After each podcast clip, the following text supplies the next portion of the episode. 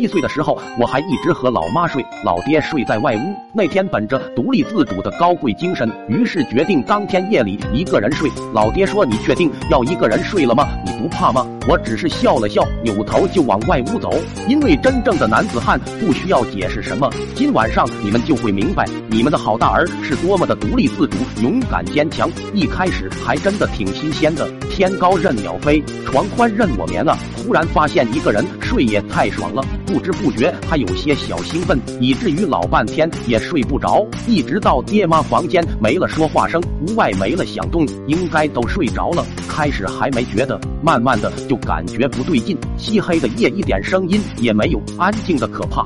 脑袋里不由自主的浮现起各种牛鬼蛇神的恐怖画面，床底、墙角、窗外、背后，好像到处都藏着东西，有无数的眼睛在盯着我一样，大气都不敢喘一下。露在被子外面的脚也悄悄缩了回来，拿起被子慢慢把头捂住，动作也不敢太快，生怕被什么东西发现。整个被子裹得严严实实，越想越怕，越怕越紧张，越紧张控制力就越不行，一不小心大门没把住。呼 的一声，就放了一个屁，在如此狭小、封闭、热乎乎的被窝里，臭屁迅速充满整个空间，闻一口就上头，根本不敢呼吸。万万没想到自己的屁竟然这么臭，好想打开被子呼吸两口新鲜空气，不然就要憋出内伤了。但是我感觉他们都在床头盯着我，好像只要打开被子，我就要立马嗝屁一样。窝在被子里，把臭气循环闻了好几遍，终于还是受不了了。我被子一掀，开足马力就往老妈房间跑。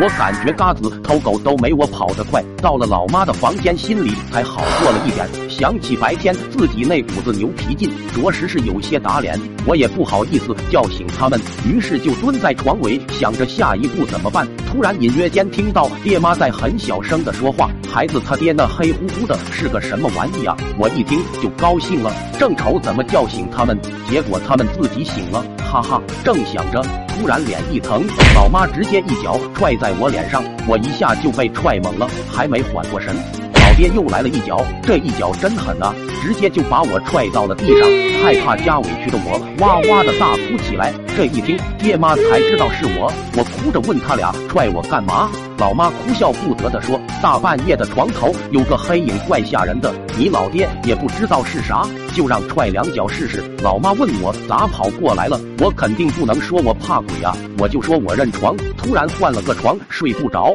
没办法，最后我就睡他们俩中间了，还是这里安全呢，哈哈哈。